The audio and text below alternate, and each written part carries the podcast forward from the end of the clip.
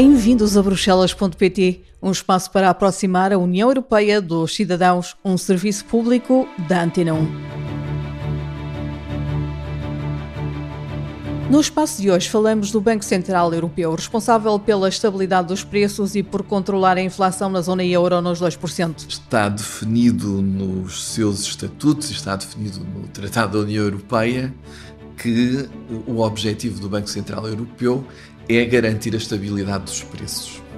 Garantir a estabilidade dos preços é uma expressão que, eh, em termos mais perceptíveis, se traduz em garantir que não há uh, inflação elevada. O Banco Central Europeu foi criado de acordo com o modelo do Banco Central Alemão, que determina que a instituição tem como preocupação única a estabilidade dos preços, sem considerar outras vertentes da situação económica e social. A que é que isto nos leva? Leva-nos a que o Banco Central Europeu é obrigado, pelos seus estatutos, a reagir às mudanças na taxa de inflação. Se estiver a 5% e pensarmos que se vai manter muito tempo acima dos 2%, levando isto um bocadinho ao exagero, o Banco Central Europeu praticamente é obrigado a atuar, nem que toda a gente esteja a morrer à fome. Mas se o BCE definiu o limite dos 2% de inflação, não definiu o papel do banco, nem o modelo em que tem que agir de acordo com os estatutos. A única coisa que o Banco Central Europeu decidiu foi que estabilidade dos preços era a taxa de inflação em 2%, mas quem decidiu que o único objetivo do Banco Central Europeu era a estabilidade dos preços foram os políticos quando assinaram o Tratado de Maastricht. Quem decidiu o design da União Económica e Monetária Europeia não foi o Banco Central Europeu, foram os políticos. A União Europeia tem ainda outro banco, o Banco Europeu de Investimentos, que apoia empresas, países e projetos dos Estados-membros. Apoiar não no sentido mais tradicional, por exemplo, da, da política de coesão, que é o, os subsídios a fundo perdido,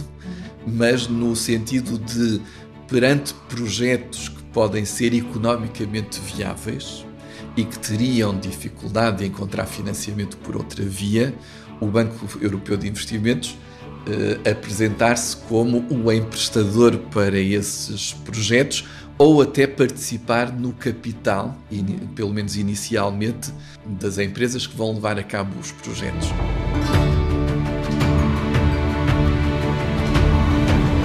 O nosso convidado de hoje é Rui Henrique Alves, professor da Faculdade de Economia da Universidade do Porto e ex-coordenador do Núcleo de Economia e Finanças da Representação Permanente de Portugal junto da União Europeia. Bom, o papel do Banco Central Europeu é muito simples. Está definido nos seus estatutos, está definido no Tratado da União Europeia que o objetivo do Banco Central Europeu é garantir a estabilidade dos preços.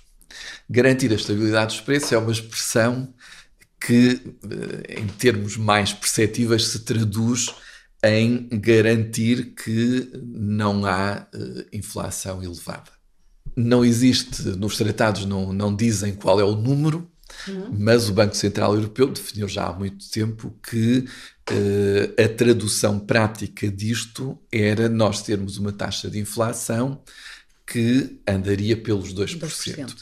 Até 2022 era, a expressão era uh, próxima, mas abaixo dos 2%. Em 2022 mudou e bem para 2%. Isto quer dizer que é tão preocupante que esteja muito acima dos 2% como muito abaixo dos 2%. Porquê esta preocupação? Porque eu acho que há, às vezes isso é difícil de, de perceber. Sim.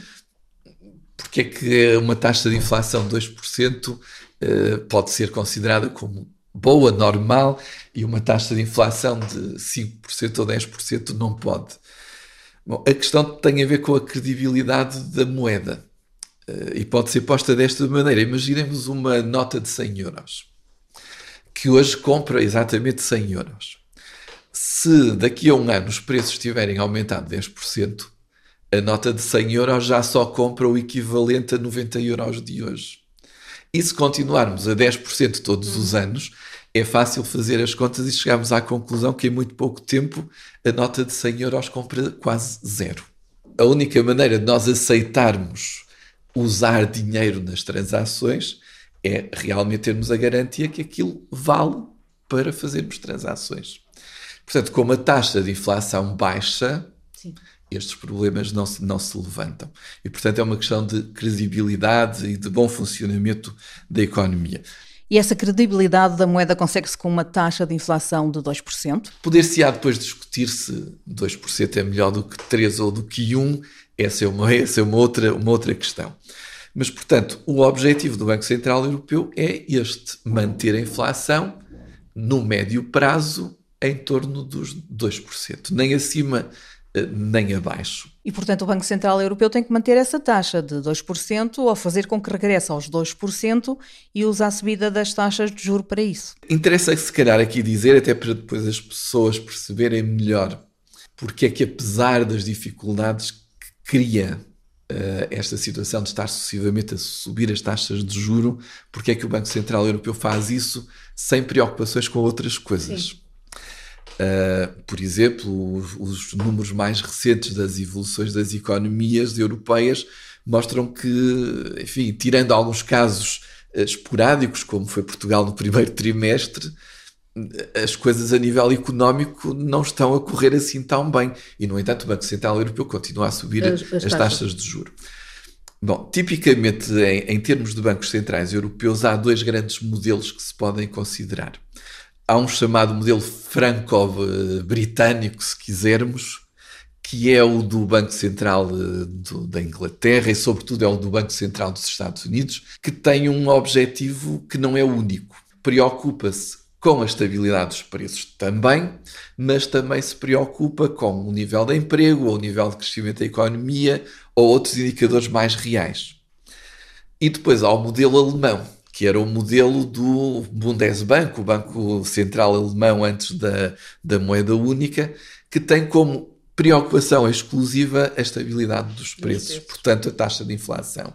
A que é que isto nos leva? Leva-nos a que o Banco Central Europeu é obrigado, pelos seus estatutos, a reagir às mudanças na taxa de inflação se ela se afastar. Não é se afastar tipo de um mês para o Sim, outro, exatamente. necessariamente, mas se, se a expectativa for para que se afaste muito para cima ou para baixo dos 2%. Se estiver a 5% e pensarmos que se vai manter muito tempo acima dos 2%, Bom, eu, eu, levando isto um bocadinho ao exagero, o Banco Central Europeu praticamente é obrigado a atuar, nem que toda a gente esteja a morrer à fome, porque o único objetivo do Banco Central Europeu é esse. E é esse que tem sido, é esse o modelo que tem sido seguido? E é esse, é esse o modelo do Banco Central Europeu. Uhum. E, portanto, do ponto de vista legal, jurídico, o Banco Central Europeu é obrigado a atuar assim. Mas há sempre uma questão que é importante esclarecer. Foi o Banco Central Europeu que decidiu que tinha que atuar desta forma, com este modelo, e sempre que a inflação se afasta dos 2%, ou foram os políticos, os chefes de Estado e de Governo, os Estados-membros da União Europeia? A única coisa que o Banco Central Europeu decidiu foi que estabilidade dos preços era a taxa de inflação em 2%, mas quem decidiu que o único objetivo do Banco Central Europeu era a estabilidade dos preços foram os políticos quando assinaram o Tratado de Maastricht, o Tratado da União Europeia. Quem decidiu o design da União Económica e Monetária Europeia não foi o Banco Central Europeu, foram os políticos. É por isso que eu às vezes acho, acho alguma curiosidade em ver alguns políticos a dizer ah, não deviam fazer, deviam olhar para uh, o que se passa a nível da economia, do emprego, das pessoas, etc., antes de tomarem as decisões. Eu não podia estar mais de acordo com eles, porque por acaso defendo mais o outro modelo. Mas a verdade é que o modelo do Banco Central Europeu é este. E, portanto, enquanto não for mudado, é este. Mas pode ser mudado. Pode, mas será muito difícil. Eh, basicamente, ele foi imposto pela Alemanha como uma forma Sim. de aceitar a moeda única. E, e, e mudá-lo, inclusive, é, poderia levar a questões agora da própria credibilidade das do banco. e, portanto, eh, será muito difícil. O que eu acho que às vezes se pode fazer e não se tem feito é explicar melhor isto às pessoas. Eh, eu costumo ver, por exemplo, a Presidente do Banco Central Europeu a, a fazerem-lhe uma pergunta sobre, como até uma jornalista, talvez portuguesa, que lhe fez uma pergunta e o que é que acontece aos portugueses e ela quase dizer, bom, que, perdoem-me a expressão, que se lixem os portugueses. Bom, não é assim. Uh, obviamente tem de se mostrar que se tem noção das consequências das, das, das decisões. Mas, mas, de acordo com este modelo, mesmo que tendo noção da consequência das decisões, têm que as tomar. Sim, mas podem explicá-las sem obviamente. ofender as pessoas, Sim, digamos claro, assim. Uh, eventualmente, tentar incentivar uh, os governos a, a encontrar maneiras de, de, ajudar as pessoas a ultrapassar um momento, um momento mais complicado. Em vez de dizer como a senhora Lagarde, os governos que se esqueçam das medidas de apoio, porque Sim. isso é mau. Ah, uh, preciso ter um bocadinho também de consciência social nestas coisas. Mas, sendo um Banco Central Europeu e que tem um objetivo de manter a estabilidade da moeda única, nem todos os países da União Europeia fazem parte da moeda única. Mas Sim. as decisões do Banco Central Europeu aplicam-se aos 27 todos ou não? Não, é, as decisões do Banco Central Europeu aplicam-se apenas aos 20, 20, membros da moeda, da moeda única.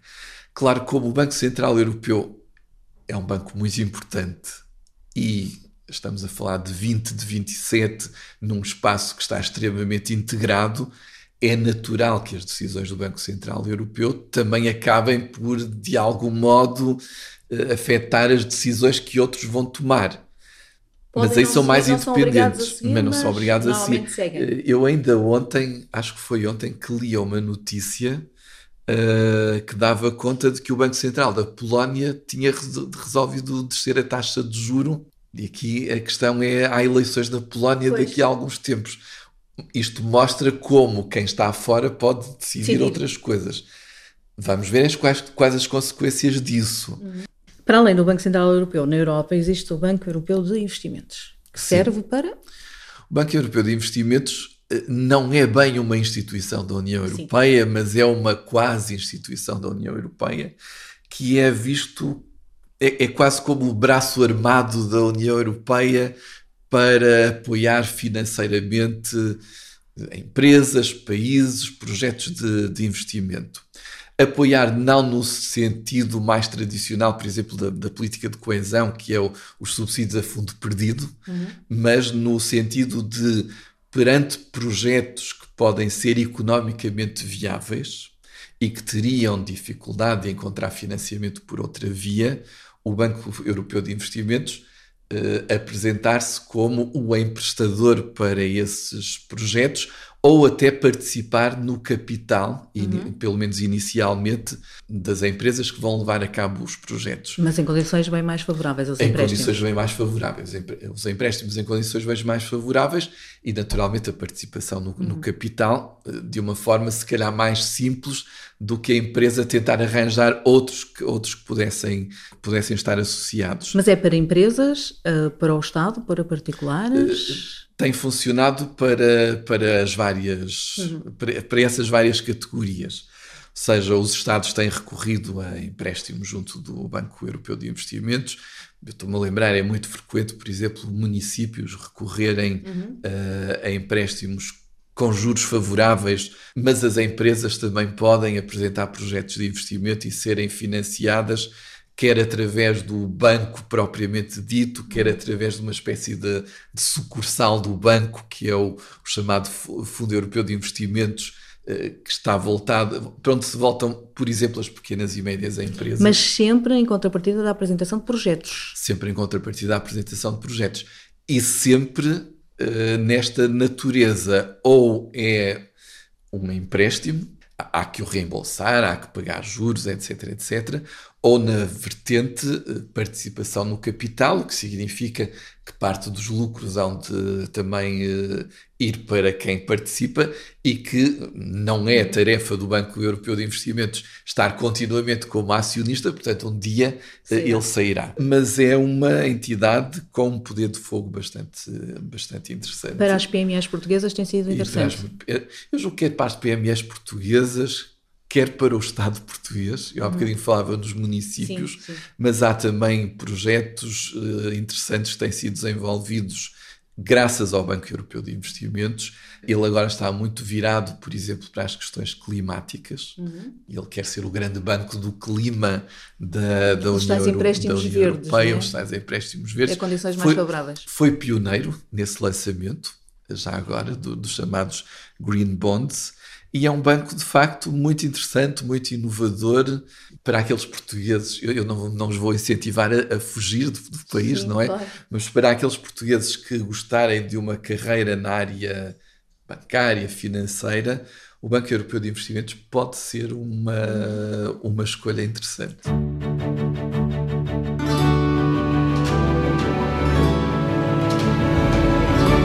No programa de hoje, ficamos a saber que o Banco Central Europeu tem a obrigação estatutária de assegurar a estabilidade dos preços. Quando a inflação supera os 2%, o BCE tem mesmo a obrigação de reagir e, por norma, isso é feito através da subida das taxas de juro. O modelo do Banco Central Europeu inspirou-se no Banco Central Alemão, antes da moeda única, e foi decidido politicamente. Existe a hipótese de alterar este modelo, mas o acordo entre os países não seria fácil de alcançar. Para apoiar empresas e projetos, existe ainda o Banco Europeu de Investimentos, que concede empréstimos com condições mais favoráveis no mercado. Fazemos agora um resumo do que mais importante se analisou, discutiu e aprovou esta semana na União Europeia. A Comissão aprovou as alterações ao Plano de Recuperação e Resiliência de Portugal no valor de 22,2 mil milhões de euros, 5,9 mil milhões em empréstimos e 15,5 mil milhões em subvenções. Bruxelas realça que o plano alterado dá maior destaque à transição ecológica, continuando a ser ambicioso no domínio digital. Até agora, o país já recebeu 4,07 mil milhões de euros em subvenções e 1,7 mil milhões em empréstimos. A Comissão transferiu 1,5 mil milhões de euros ao abrigo do pacote de assistência macrofinanceira a favor da Ucrânia. Este instrumento da União Europeia procura ajudar a Ucrânia a cobrir necessidades imediatas de financiamento. A Ucrânia recebeu até à data 13,5 mil milhões de euros este ano ao abrigo da assistência macrofinanceira, um apoio que vai ajudar a continuar a pagar salários e pensões e a manter em funcionamento serviços públicos essenciais como hospitais, escolas e alojamentos para as pessoas deslocadas. Bruxelas anunciou mais 60 milhões de euros de apoio orçamental à Tunísia e um pacote de assistência operacional em matéria de migrações no valor de 67 milhões de euros. Este novo pacote vai garantir a renovação de navios de busca e salvamento, veículos e outros equipamentos para a Guarda Costeira e Marinha da Tunísia, a proteção de migrantes e os regressos da Tunísia para os países de origem. Está igualmente prevista a disponibilização de novos navios, câmaras térmicas e outra assistência operacional nacional. Idanha Nova recebeu em Bruxelas o prémio de melhor biodistrito europeu. O reconhecimento é do Comitê das Regiões da União Europeia. Idanha Nova é a eco-região portuguesa com maior área agrícola biológica, tem a maior produção de mirtilos da Europa. A autarquia está também a apostar na educação dos consumidores através de hortas pedagógicas e ações de formação. As cantinas escolares do Conselho já só contam com alimentos de produção biológica. O Banco Europeu de Investimentos aprovou um quadro de financiamento que pode ir até 1,7 mil milhões de euros para apoiar a construção de cerca de 120 centrais fotovoltaicas localizadas principalmente em Espanha, em Itália e em Portugal. Prevê-se que as centrais entrem em funcionamento até ao fim de 2028, fornecendo eletricidade equivalente à procura média anual de cerca de 2,5 mil milhões de famílias e reduzindo as emissões de gases com efeito efeitos de estufa em cerca de 3 milhões de toneladas de CO2 por ano. Bruxelas vai investir 90 milhões de euros em 17 novos projetos de investigação que contribuam para a missão Pacto Europeu para os Solos. Estes projetos vão procurar restaurar e proteger a saúde dos solos para a produção sustentável de alimentos saudáveis. Os projetos reúnem 314 participantes de 32 países e vão proporcionar uma grande variedade de benefícios para a recuperação e proteção da saúde dos solos até 2030. As purpurinas e outros produtos que usem microplásticos não vão poder ser vendidos na União Europeia. Bruxelas aprovou medidas que vão evitar a libertação de meio milhão de toneladas destas substâncias no ambiente. A proibição aplica-se às purpurinas usadas no carnaval, mas também a detergentes e produtos de cosmética, como esfoliantes e espumas de barbear, que usem microsferas. Em algumas situações, a proibição vai ser gradual para permitir encontrar alternativas. É o caso do material usado em alguns campos desportivos, que é considerado uma das principais fontes de libertação de microplásticos no ambiente.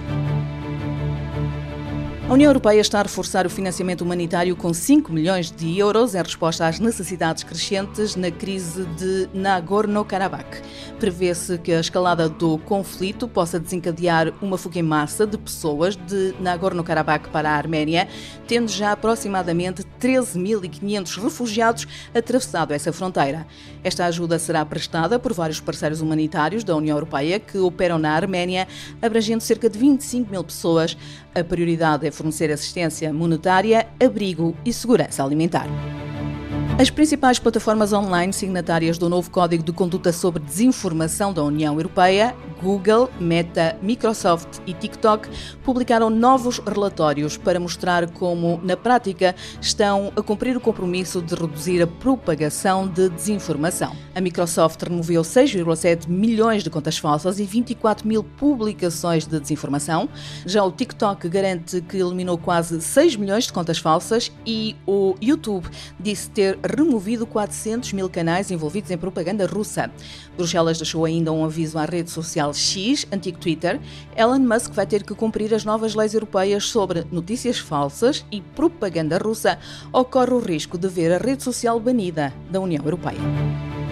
Para continuar a dar segurança aos mais de 4 milhões de refugiados ucranianos que vivem na União Europeia, o Conselho concordou em prolongar a proteção temporária para as pessoas que fogem da guerra de 4 de março de 2024 a 4 de março de 2025. O sistema proporciona proteção imediata e coletiva, ou seja, sem a necessidade de análise de pedidos individuais às pessoas deslocadas que não estão em condições de regressar à Ucrânia. O ministro da Administração Interna anunciou em Bruxelas que Portugal vai organizar uma cimeira da Frontex, a Agência Europeia de Fronteiras. O ministro reforça a necessidade de cooperação para garantir maior segurança e regulação na fronteira externa da União Europeia. Um relatório da iniciativa contra o crime organizado transnacional sinalizou Portugal como uma porta de entrada de redes criminosas. José Luís Carneiro referiu também que não se pode desligar a realidade portuguesa da realidade da União Europeia. A Comissão Europeia deu dois meses a Portugal para concluir a gestão das bacias hidrográficas e dos riscos de cheias, sob pena de o caso subir mesmo ao Tribunal de Justiça da União Europeia. Os planos de gestão de riscos de inundações são estabelecidos com base em mapas que mostram as potenciais consequências adversas associadas aos cenários de inundação, os planos de gestão das bacias hidrográficas incluem um programa de medidas para garantir o bom estado de todas as massas de água. Portugal tem agora dois meses para avançar nestes temas. Chegamos assim ao fim do episódio desta semana. Bruxelas.pt é um podcast com a autoria e apresentação de Andréa Neves, com o desenho de som de Paulo Cavaco e com a sonoplastia de Rui Fonseca. Temos encontro marcado na próxima semana para continuar a aproximar a União Europeia dos cidadãos.